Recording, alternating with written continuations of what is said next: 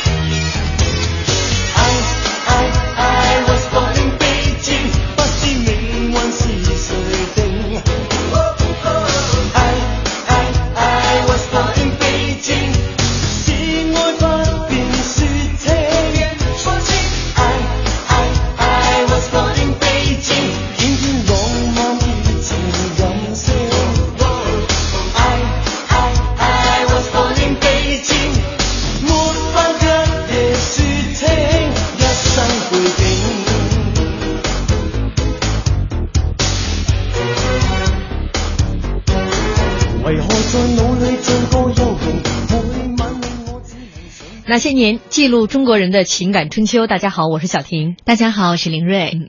二十七年前，中国第一封跨国电子邮件从北京发送到了德国卡尔斯鲁厄大学的一台计算机，邮件里写着“越过长城，走向世界”。一九九四年，中国正式接入国际互联网，至今呢，已经成为网民最多、联网区域最广的全球第一大网。本周那些年，今天就为您讲述。中国往事，应该说，接下来的几天，我们都会用这样的一个主题来跟大家讲述中国近二十年来互联网的发展。嗯，今天开场歌是，呃，一首黎明的。我来自北京，其实这首歌的歌名也是和我们今天的主题很很契合。没错，因为第一封邮件来自北京，来自从北京发出去，应该说是中国当时第一封北京是从北京发出去的。嗯，那我很奇怪呀，开场歌唱的是粤语，大家听得明白吗？我来自北京。微博上听听音乐说，第一次上网是在一九九六年。他说单位的电脑刚刚升级到 IBM 的奔腾二，二百六十六兆的主频，四兆的内存。四 G 的硬盘，现在看起来是惨不忍睹的配置。嗯，当时那可是顶级电脑了。第一次把调制解调器连到电话线与电脑之间，随着滋滋啦啦一阵乱响，网连通了。三十六 K 的猫上网，那速度能把活人急死。我估计很多朋友，现在的朋友都不知道调制解调器。林瑞，你知道吗？我我，这 瞬间暴露年龄了，不知道。我们现在用，我也挺想说我不知道的，我多想回到你那个年龄啊。好，今天呢来到我们节目当中哈，因为我们今天的节目是录制的啊，节目的嘉宾是著名的互联网分析师葛佳老师。我们接下来来听一听他关于中国互联网近二十年的这样的一个发展。啊，主持人，二十年间，其实我们想一想哈，倒推回一九九四年，中国绝大多数人对于互联网还是一无所知。对。但是让我们想象不到的是，二十年的时间，互联网正在深刻的影响和改变着我们的生活。是的，当时的情况可以说，大部分人百分之九十九点九九的人认为互联网就是电脑。但是现在这个已经基本上没有人会这么想了。没错。当时我记得是在九六九七年那时候也出现过一些网吧，但是它这个网吧呢，大多数都是电脑吧，就是不能联网的。哦啊，所以说人们印象中说是联想是一个互联网企业，因为它八七年就有了嘛。嗯。但实际上它是个 IT 企业。嗯嗯。啊，嗯，这个真正的互联网不是这样的，它是基于电脑所实现的一种服务。没错。呃，它是一个观念上、认识上的一个一个误区。嗯，但是呢，随随着信息化程度的不断提高呢，这些年大家也也都。知道了啊，电脑是电脑，互联网是互联网。这个虽然二十年互联网发展的很快，但它不是一蹴而就。那我们现在把时间就倒回到一九九四年之前，嗯，有那么一批人在为中国互联网的起步阶段在做着努力。对，这个互联网呢，其实有必要往前说一说啊，因为它可能嗯，在美国也是在五六十年代其实就已经有了，最初只是用来作为。海军的数据传输，嗯，因为军事化方面的用途，对对，它是从军事出来的。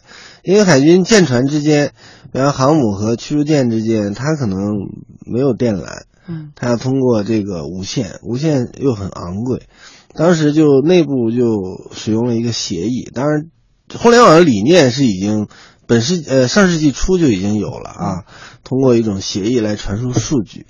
后来到了七八十年代以后，它就成熟了，这些一些理论啊什么都成熟了。随着 IT 科技、电脑啊这些的发展，到了上世纪八十年代，基本上在美国已经开始进入一些，当然那时候还没有商用化。呃，美国进入国际互联网的这个时间呢，比中国早几年，但不是太多。八十年代的时候呢，呃，建造电子邮件节点。是非常流行的，全全世界各国的这个科研机构都在去做这个事情，对吧？当时的这个意义就在于什么呢？就是全世界的学术交流，因为它如果通过写信啊什么的，它会非常麻烦，很慢，嗯，很慢，嗯，比方说各个大学之间，呃，中国、美国、德国之间啊，它都需要一个这样的交流的这个方式，通过互联网的理念来建造一个电子邮件节点。嗯，呃，能极大的就是方便这些学者们的这个交流工作。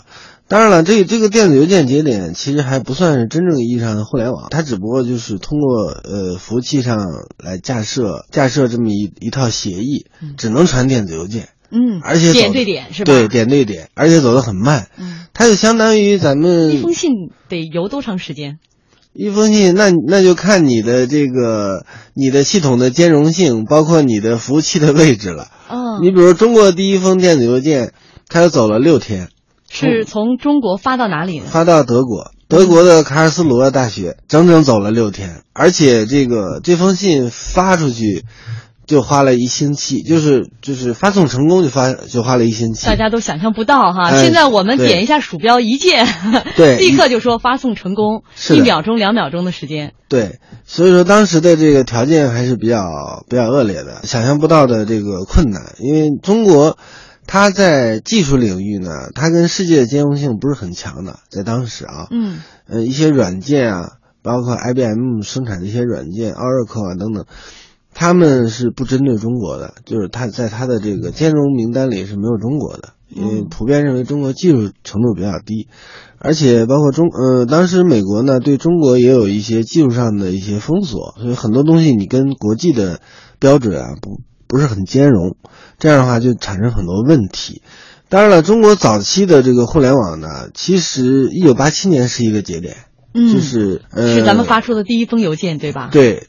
当时的这个互联网的发展呢，主要还是在科研机构里边进行。嗯，当时这个中国兵器工业计算机应用研研研究所就在海淀区那边，那个他们就跟国际结呃国国际的学术交流呢，就是说架架设了一个节点，这个电子邮件节点用的是德国的服务器，咱们自己还没有服务器。他在中国呢有一台机器啊，然后通过。呃，德国和意大利之间的数据交换，反正很复杂了，这个说也说不清楚。就是通过数据交换呢，然后把这封邮件发出去了。嗯，啊，这个在当时呢，就是一般老百姓他是没有什么意识的啊，说哎，我们发了电子邮件了，他其实其实没有这个，也不知道这究竟意味着什么。哎，也不知道这究竟意味着什么。但是实际上，那那个就是中国互联网的一个开端。嗯，我们现在说什么互联网二十年。其实说的是商用互联网的二十年，嗯，真正的中国的互联网其实应该是八七年，八一九八七年，对，从我们发出了第一封电子邮件开始。对，呃，这封邮件的内容其实很简单，就是语英文啊。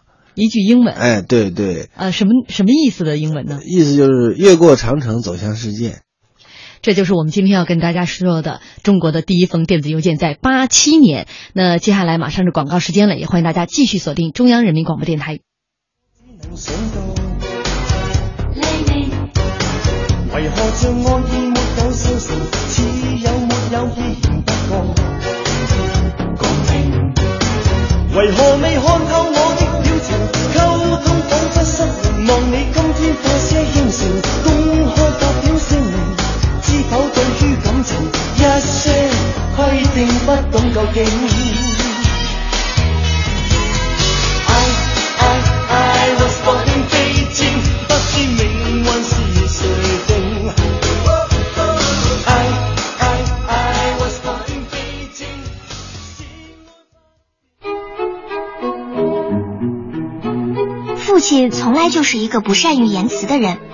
我曾经觉得那些和他在一起的日子就像是黑白电影，毫无色彩。妈妈，这是不好看，快来！妈妈，爸爸怎么还不下班啊？爸爸，没我。有一天，爸爸送我上学，突然下起了大雨，他变得和往常不一样。只见他换挡、踩油门、急停，动作一气呵成。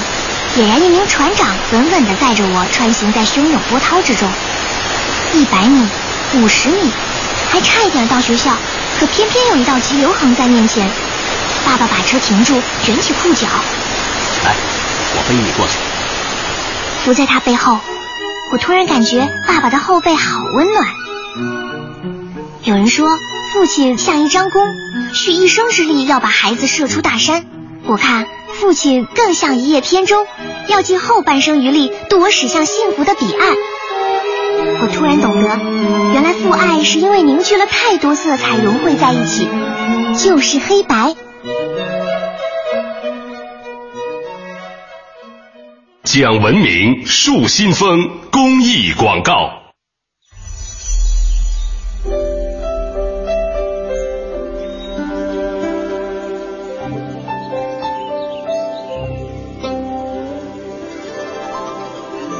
听生命的光荣，中央人民广播电台经济之声。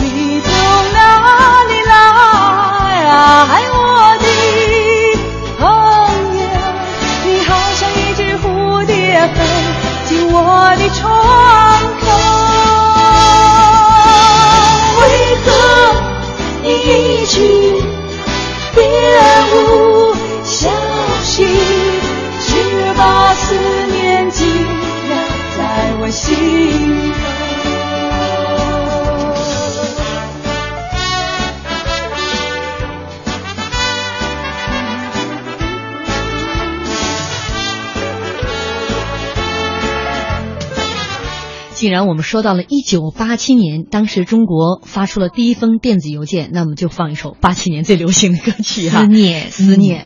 呃，今天为我们讲述中国往事系列的是著名的互联网分析师葛佳老师。我刚刚考了林睿一下，说什么是调制解调器，你来回答一下吧，因为很多。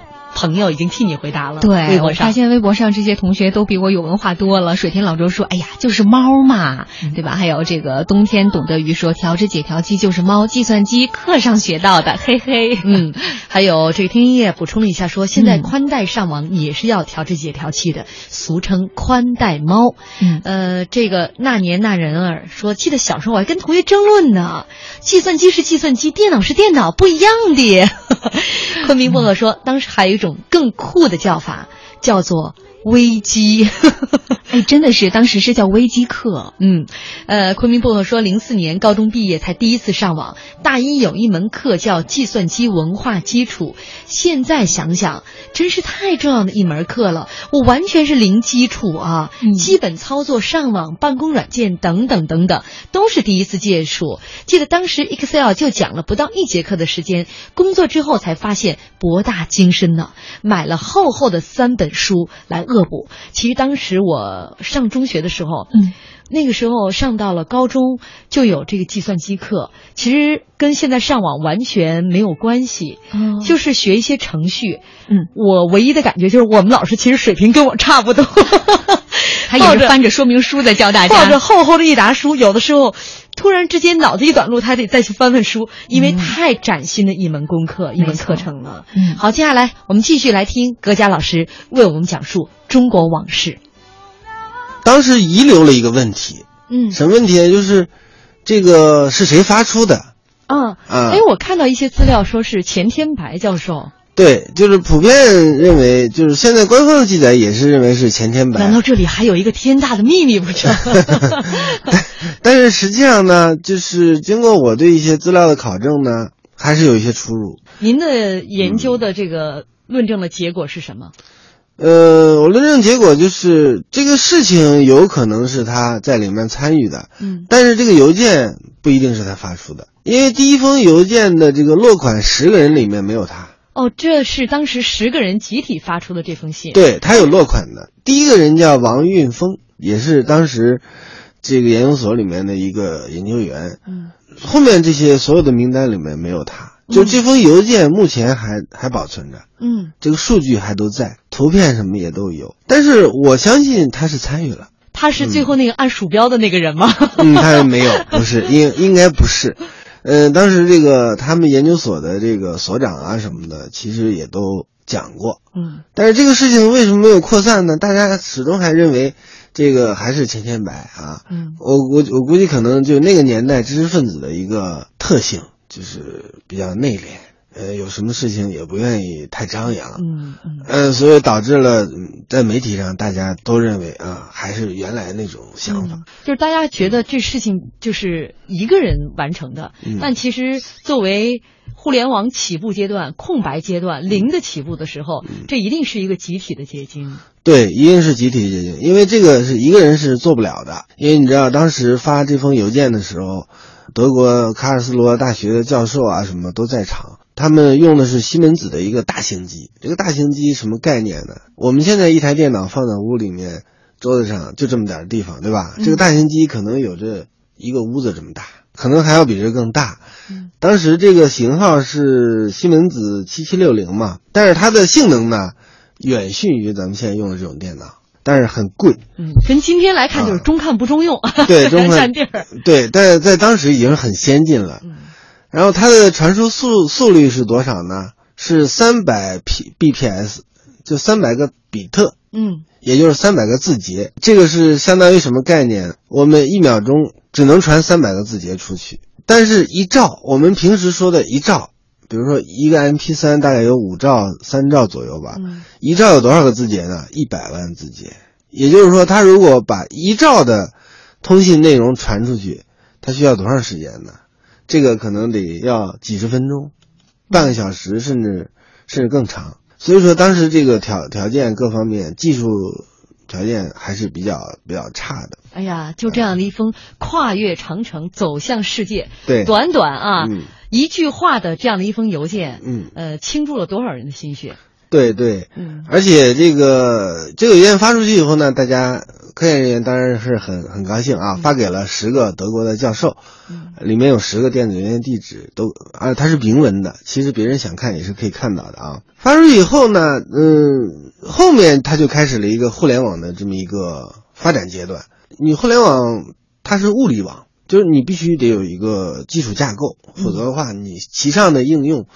它是无从谈起的啊，就像我们有了手机才能发短信一样。对 你没有手机，你怎么发短信，对不对？呃，在这之后呢，它就进行了一系列的发展，比如说 CN 域名，呃，CN 呃 CN 域名，对、啊中国的顶级域名。嗯我觉得中国早期互联网的发展呢，一定真的要感谢德国啊。这两天不是默克尔也来访问了吗？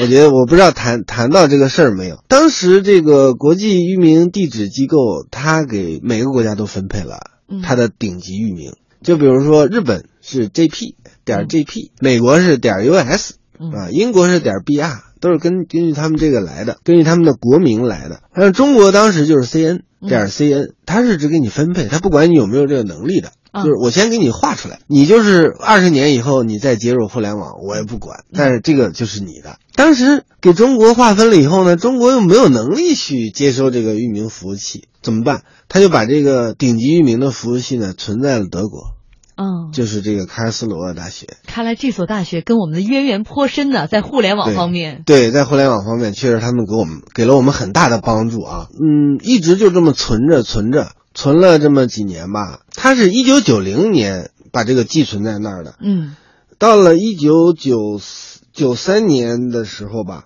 哎，就拿回来了。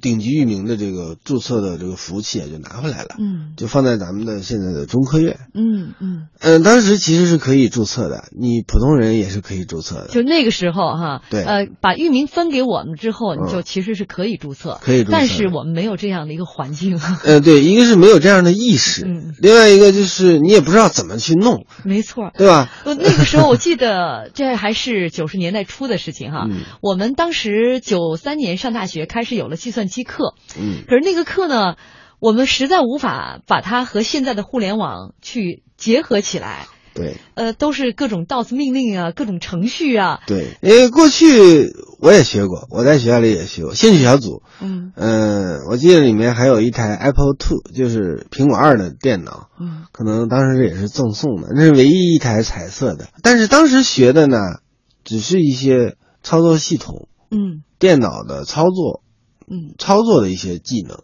它跟互联网其实还没有关系。到九三年左右的时候呢，其实有好多域名都是可以注册了，只要你开个介绍信，嗯然后去中科院，你说我要注册，而且还不要什么钱，因为那个时候域名地址非常丰富，你去注册一个什么 China 到 CN 嗯，或者什么 CAR 点到 CN 都可以。那个时候大家完全不知道这其实是一种资源呢。呃，不知道，如果有人知道的话，他可以大规模注册一批 就。像这你看，现在就好多人是抢注各种域名，对对对，这道理是一样的对，的。当时是非常丰富的，但是人们也没有意识到，我们在当时损失其实很大的，包括海尔的那些都被注册了。嗯但是国内这些你注册不了，国内这些它有一个保护啊，你你注册了，你如果是商标名称的话，你注册了以后，它也会给你给你弄回来。嗯但是有一些泛指的这个非专有名词，你当然是可以注册的。嗯对吧？你比方说太阳点 cn、月亮点 cn 都可以注册，所以说当时这个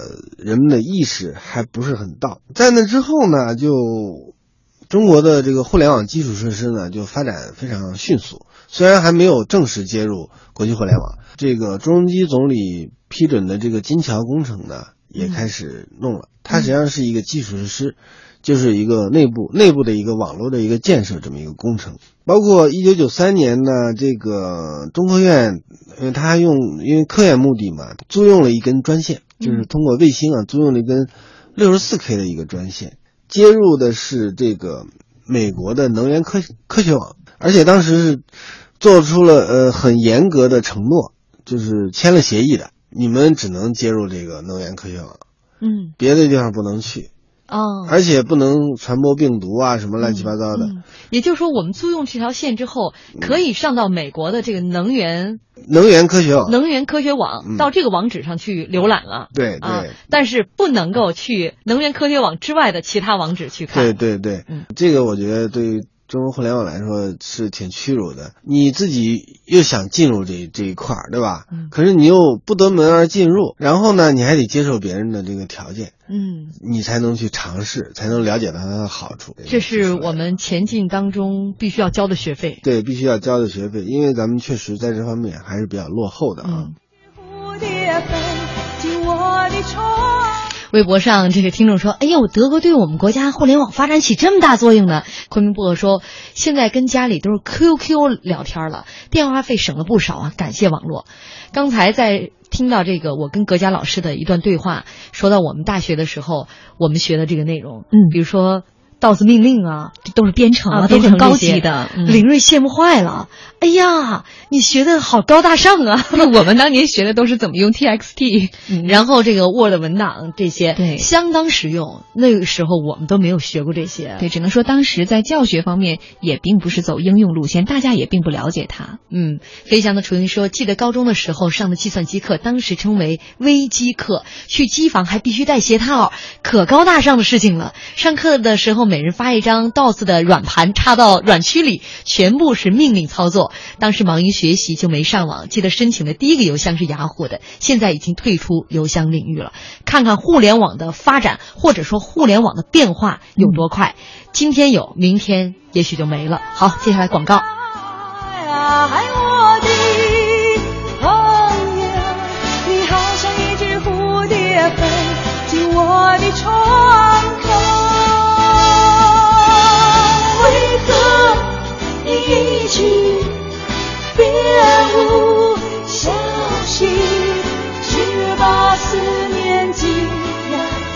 心疼。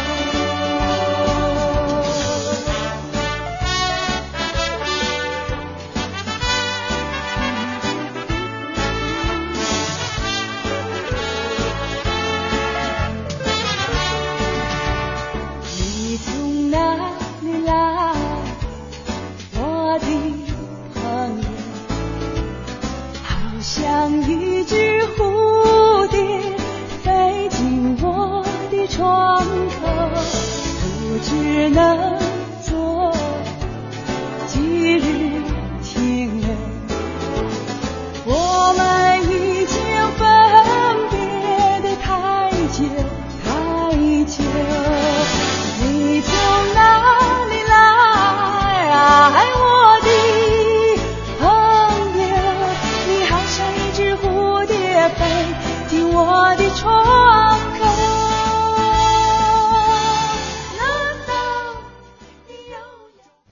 银行提醒您关注央广财经评论。创新之路，勇者践行。交通银行财务重组引入外资十周年，突破性的重组引资模式，推动了中国银行业的改革进程，以国际化、综合化优势打造财富管理银行。交通银行。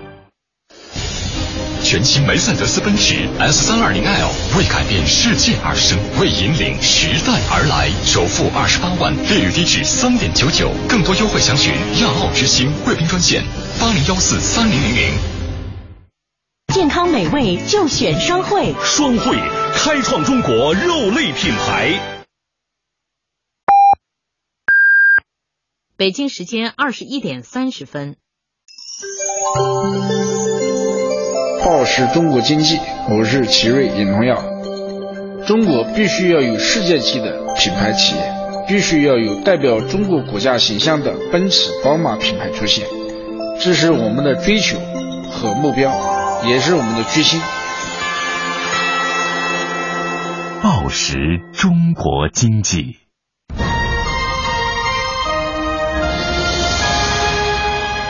经济之声。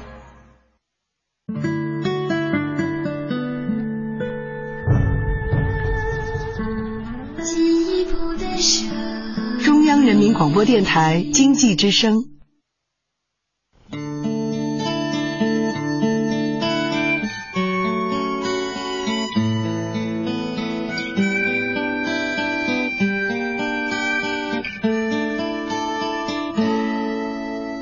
明天你是否会想起昨天你写的日记？明天你是否还惦记曾经最爱哭的你，老师们都已想不起猜不出问题的你，我也是偶然翻相片才想起同桌的你。谁去了多愁善感的你？谁看了你的日记？谁把你的长发盘起？谁给你做的嫁衣？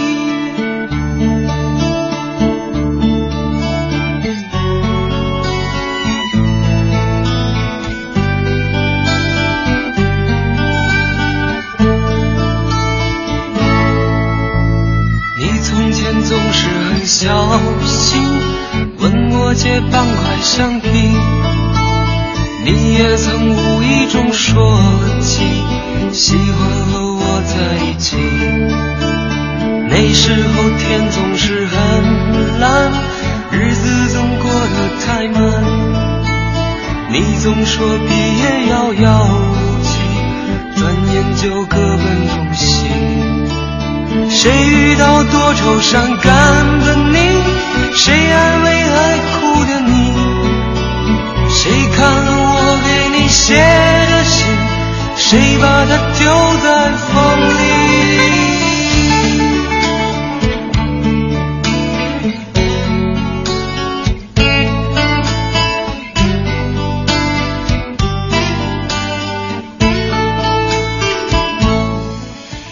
欢迎大家继续锁定中央人民广播电台经济之声。本周那些年将为您带来中国往事系列。今天我们来说一说越过长城走向世界。这是一九八七年中国从北京发出的第一封电子邮件。在微博上，这个礁石浪花啊说到，美国工程师。汤姆林森在一九七一年十月把世界第一封电子邮件从他的电脑发送到比邻的电脑。我国的第一封电子邮件是一九八七年的九月十四号由北京发往德国。一九九四年，我国信息网络正式进入国际互联网，这标志着我国在信息高速公路上快速起步、迅猛发展，真正做到了信息快捷顺畅、彼此紧密相连，开创了高度信息化的新时代。这把我们今天节目彻底总结了。我们来接下来听听今天的嘉宾来怎么跟我们聊中国往事。九四年这个四月二十号这这条这个专线呢，它实际上是世界银行的一个贷款项目，也是由中科院推动的了啊。就是您其实，在讲九四年之前，嗯。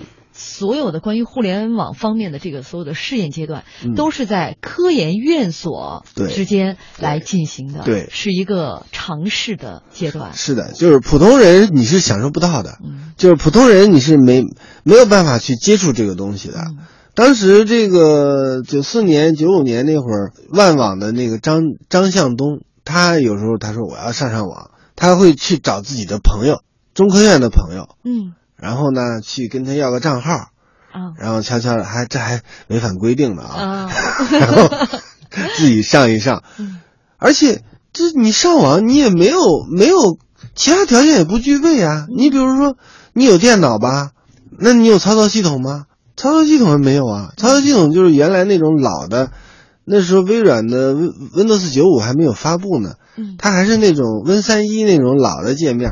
那你有了操作系统，你有浏览器吗？浏览器不像咱们现在这个一点开，到时候一下载，一点开就可以用。嗯，过去那个浏览器叫 Mosaic，就是马赛克，过去人们俗称叫马赛克，它是用命令行提示进行浏览的，非常的慢，而且特别麻烦。而且觉得对一般的像我们这种技术盲来说，对。完全丧失了上网的乐趣。对啊，就是你，你可能发一封邮件，你得好几个小时你才能发出去，而且那个东西还是卖的，就要花钱买的，嗯，不是说你随随便免费就能获得的。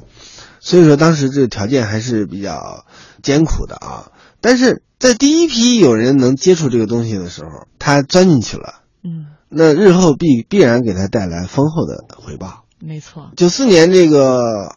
呃，四月二十号这个节点呢，它是美国那个 Sprint 公司，就是一个运营商，哎，算是个小运营商了啊。嗯、他们给开通的，这才算是中国真正接入了中国互联网。这条专线呢是没有限制的，走到哪儿都可以去访问。嗯你访问日本的网站，什么美国的、什么英国的都可以啊。所以说，大家就把这个这一天是中国真正具有国际互联网身份的这一天。嗯但是这个时候其实还没有真正的商业化，只是开打开了一个门，嗯就是呃，我这个可能性出来了，你去努力吧。嗯，因为这个时候是我们一些基本的架构也都完成了。对，一九四年四月二十号进入国际互联网以后呢，它的真正的商业化是在半年以后了，九五年年初，嗯中国电信，当时还叫中国邮政邮政总公司吧，还没有分拆啊，还没有分拆。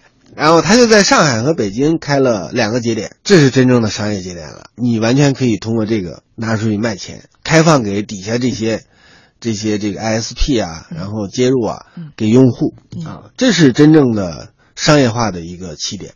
所以说，一九九五年有很多人辞职了，有很多人回国了，嗯就是顺应了这么一个大潮流。嗯，所所以我在想，从九四年的四月二十号到九五年初，这半年的时间，有多少人在思潮涌动？这是一个嗯我们老百姓可能觉察不到的一个普通的年份。嗯九四年到九五年这半年的时间，有多少人能够预知到这个行业未来将给我们带来的翻天覆地的变化？嗯所以我觉得这半年有有不少人，就是这些最早尝鲜的这些人，可能是他们思想斗争最激烈的半年。是的，能在这半年想到以后的前景的人，这些人基本上后面都有大成，嗯或者是小成。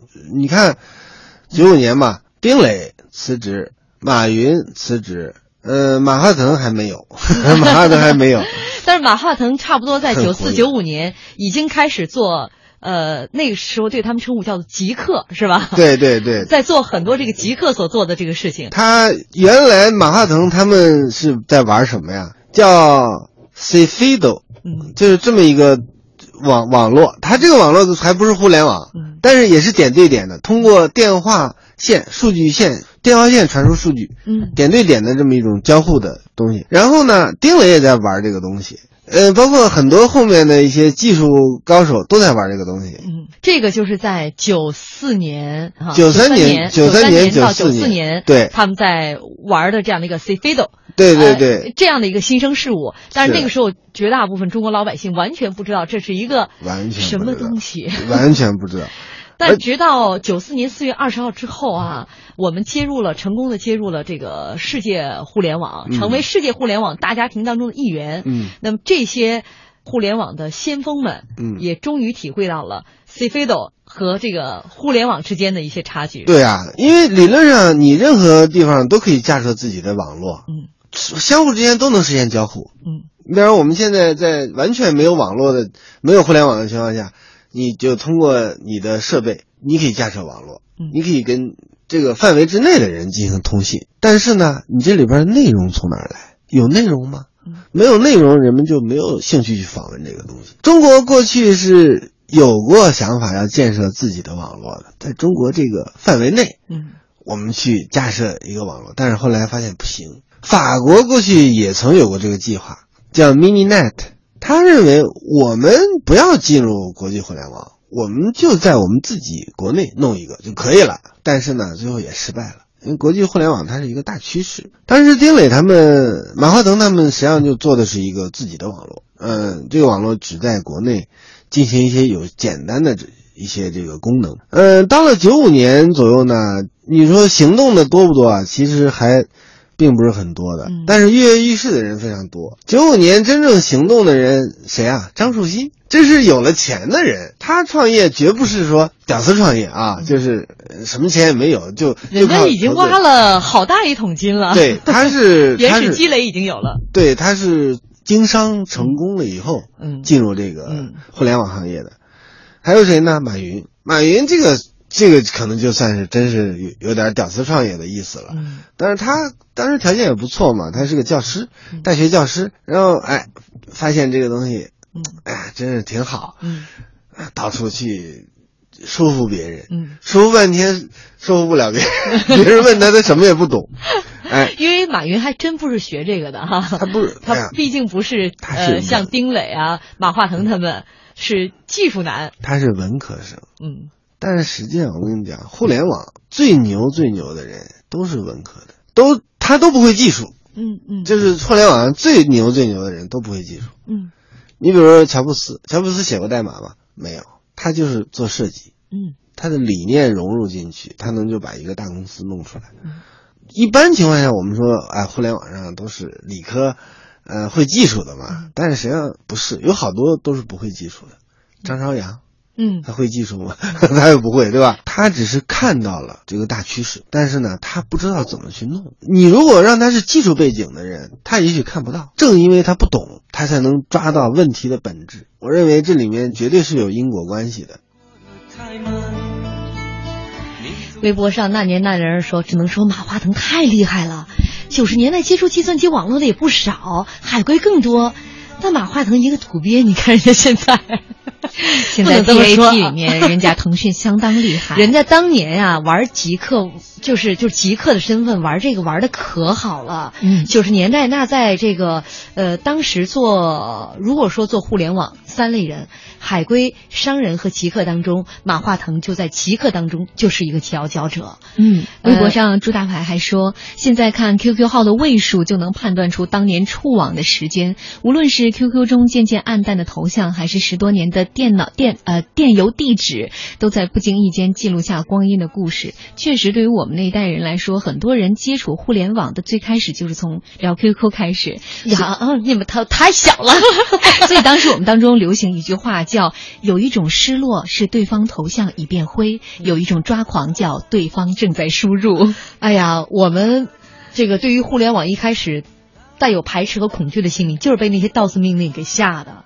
老师上课不得章法，不是不得章法，那个时候上网就是那样，哦、不像现在你们有这个浏览器，一点就能上网。过去没有这个，就是要靠一排一排的命令才能上网。哦哦，刚才节目你怎么听的？来看这个江亚洲说，那时候上网做不到，如今下网做不到，抢个沙发更难。嗯、本周那些年为大家带来的是这个中国往事系列，今天我们来讲中国互联网最早发展的那几年，越过长城走向世界。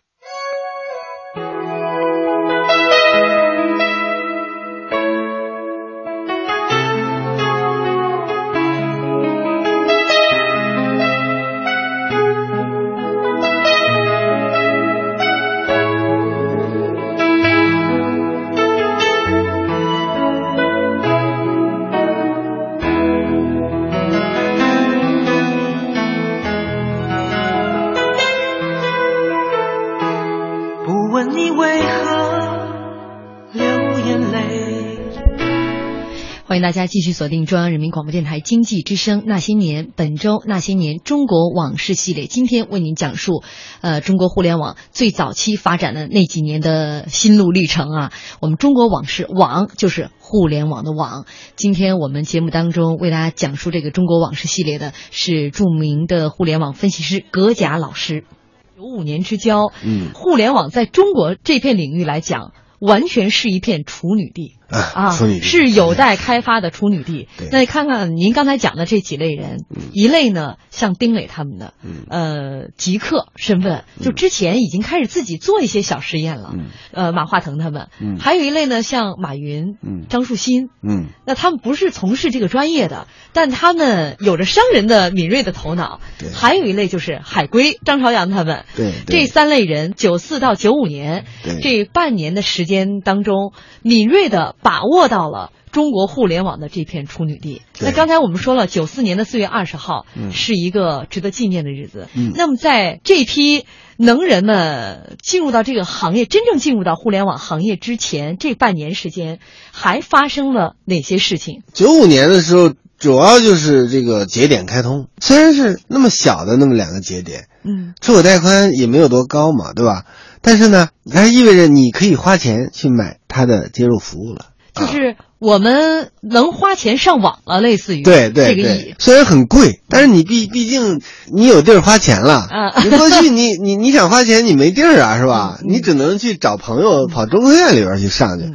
那个时候也就是不是这个意思？只有在北京和上海，嗯，能够实现你花钱上网那种可能。对啊，因为它这是个最初的，最初的就这两个城市。对，就这两个城市。那个时候上网大概呃需要花多少钱，或者说在哪里才能够上网？你虽然说有这两个节点了，我是不是要跑到中国电信啊？当时还是邮邮局是吧？跑到那里才能上网，是这个意思吗？对，我这么跟你说，如果你想在家自己上网的话，嗯，至少是万元户。就是九五九五年、九六年那个时候，万元户可能不少了啊。嗯，但是，呃，你要是谁真花一万块钱买两万块钱吧，那我估计整个一套下来两万块钱不止。你首先你得有你得有一部电话吧？你这一部电话你得花多少钱？当时五千装一部电话，至少。对，而且还得排队。你如果想提早一些装的话，你还得找人花点钱。当时这个通信资源是非常匮乏的。需要跟大家说一下，可能现在很多朋友都没有意识到，嗯，在二十多年前，我们上网是需要接入这个电话线哈，对，拨号上网，对对。我印象很深刻，那都是。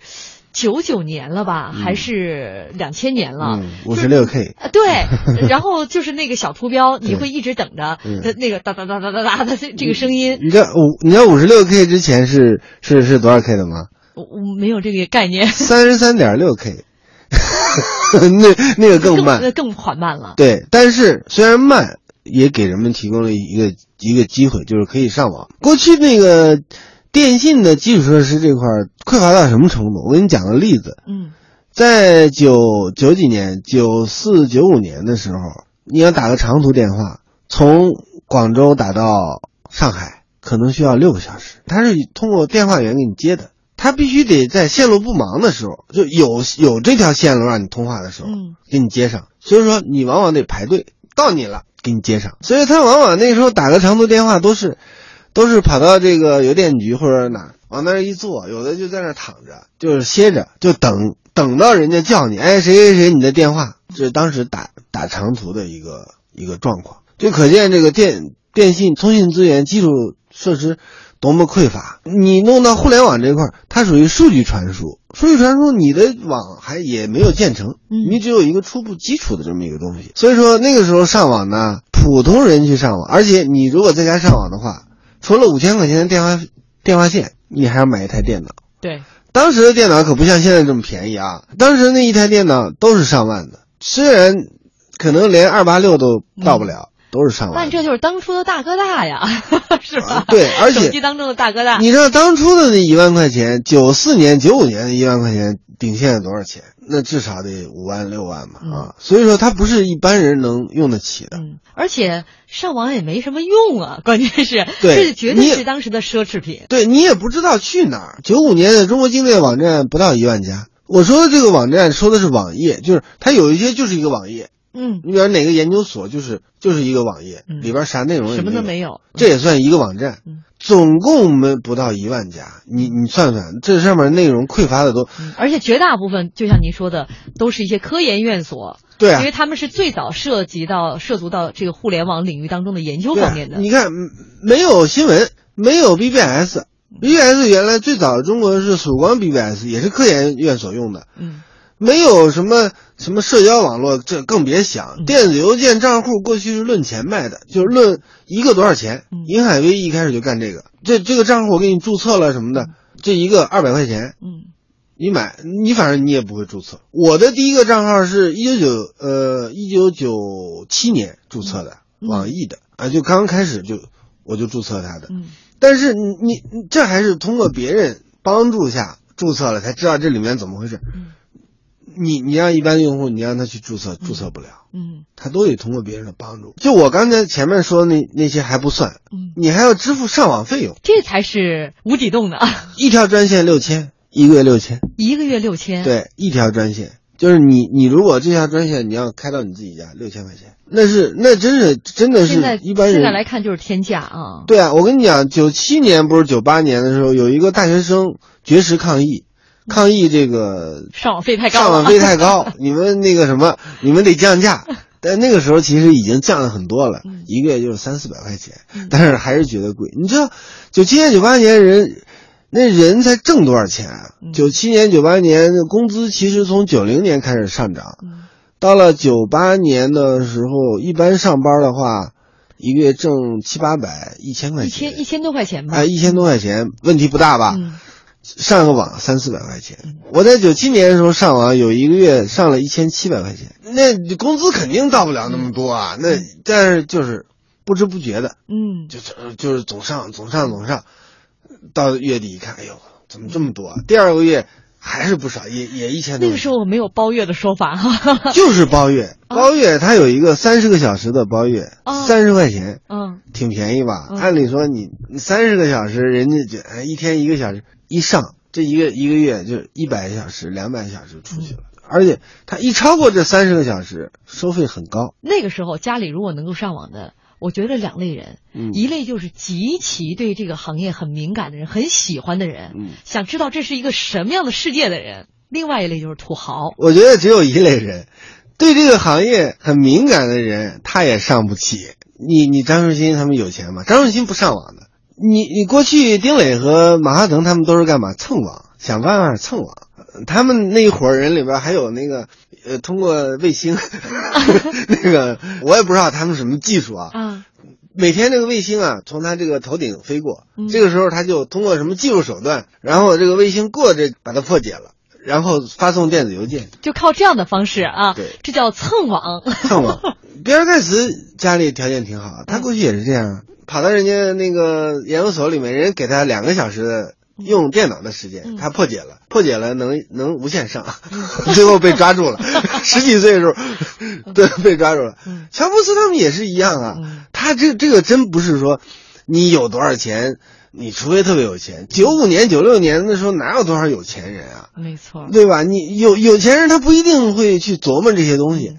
所以我也挺想知道，那九五年究竟谁是第一个吃螃蟹的人，能够把这条专线开到自个儿家里边，每月六千块钱哈？就像您说的，在那个时代的万元户跟今天的万元户的意义完全不一样，不一样。嗯，但是我们今天说到这个中国往事二十年，我们说到了一九九四年，其实往前追溯一九八七年那样的第一封的呃中国邮件发向了德国。这封邮件的内容跨越长城，走向世界。从那天起，是标志着中国这个互联网的使用开始了，中国互联网的试验开始了。对，那九四年我们第一次接入到世界的这个互联网的这个大家庭当中。那从这一天开始，呃，我们进入到了中国互联网的起步和成长阶段。呃，听听也说，我们单位那时候一套 IBM 奔腾二微机的这个预算两万七呢，现在买个苹果都绰绰有余了。嗯，还有啊，这个川子二说，高中开了计算机课，可是不能上网，偷着去网吧上网，不会开机，跟网管说换台好机子，人家说你不开机咋知道不好呢？很丢人呢。霸气微微微微说，最开始上网留 QQ，打字完全是一指禅呐。网络给我最大的收益就是我老婆是在 QQ 上找的，嗯、感谢互联网，感谢马化腾。嗯，还有啊，周大牌说那些年从如火如荼的语音聊天室到联众棋牌平台，从一呼百应的站长到雨后春笋的大小论坛，从独孤求败的 QQ 到鱼龙混杂的百度贴吧，从一夜成名的新浪微博到所向披靡的腾讯微信，中国互联网的传奇故事，就是中国人民经济文化生活沧桑巨变的最真实写照。没错，这也是我。我们推出中国往事系列的初衷吧。好，我们今天时间节目就到这儿了，明天再见。走过千山万水，在我心里你永远是那么美。Yeah, 既然爱了，就不后悔。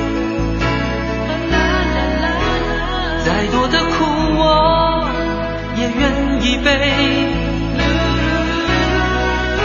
我的爱如潮水，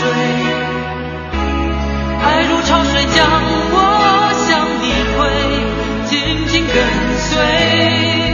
爱如潮水，它将你我包围。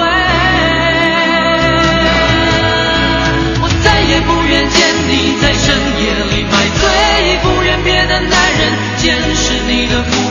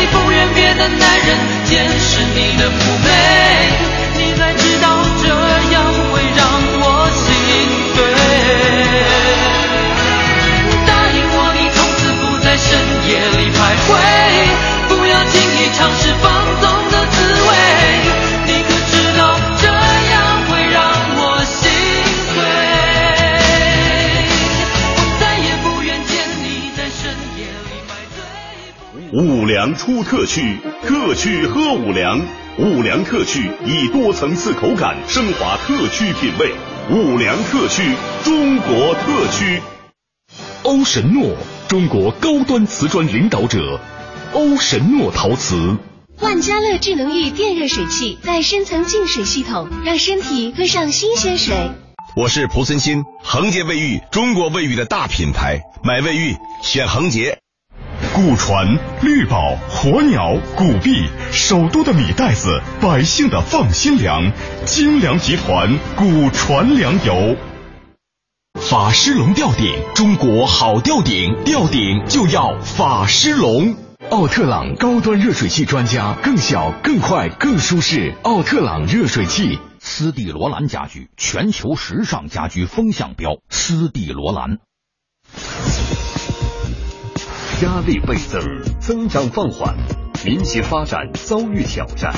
打造中国经济升级版，转型期待华丽转身。市场力量如何在大变革中重新定位？民营企业如何在大调整中把握机会？九月十六日下午两点，北京金融街洲际酒店，经济之声大国大时代。中国经济报告会九月谈，民营企业如何在转型升级中把握机会？倾听高端对话，期待智慧碰撞，为经济转型找寻破解之道。相关内容会在新浪财经、和讯网和爱奇艺财经上同时发布。同时，欢迎大家关注经济之声新浪微博和百度贴吧，参与互动，赢现场门票，亲身领略大咖。风采。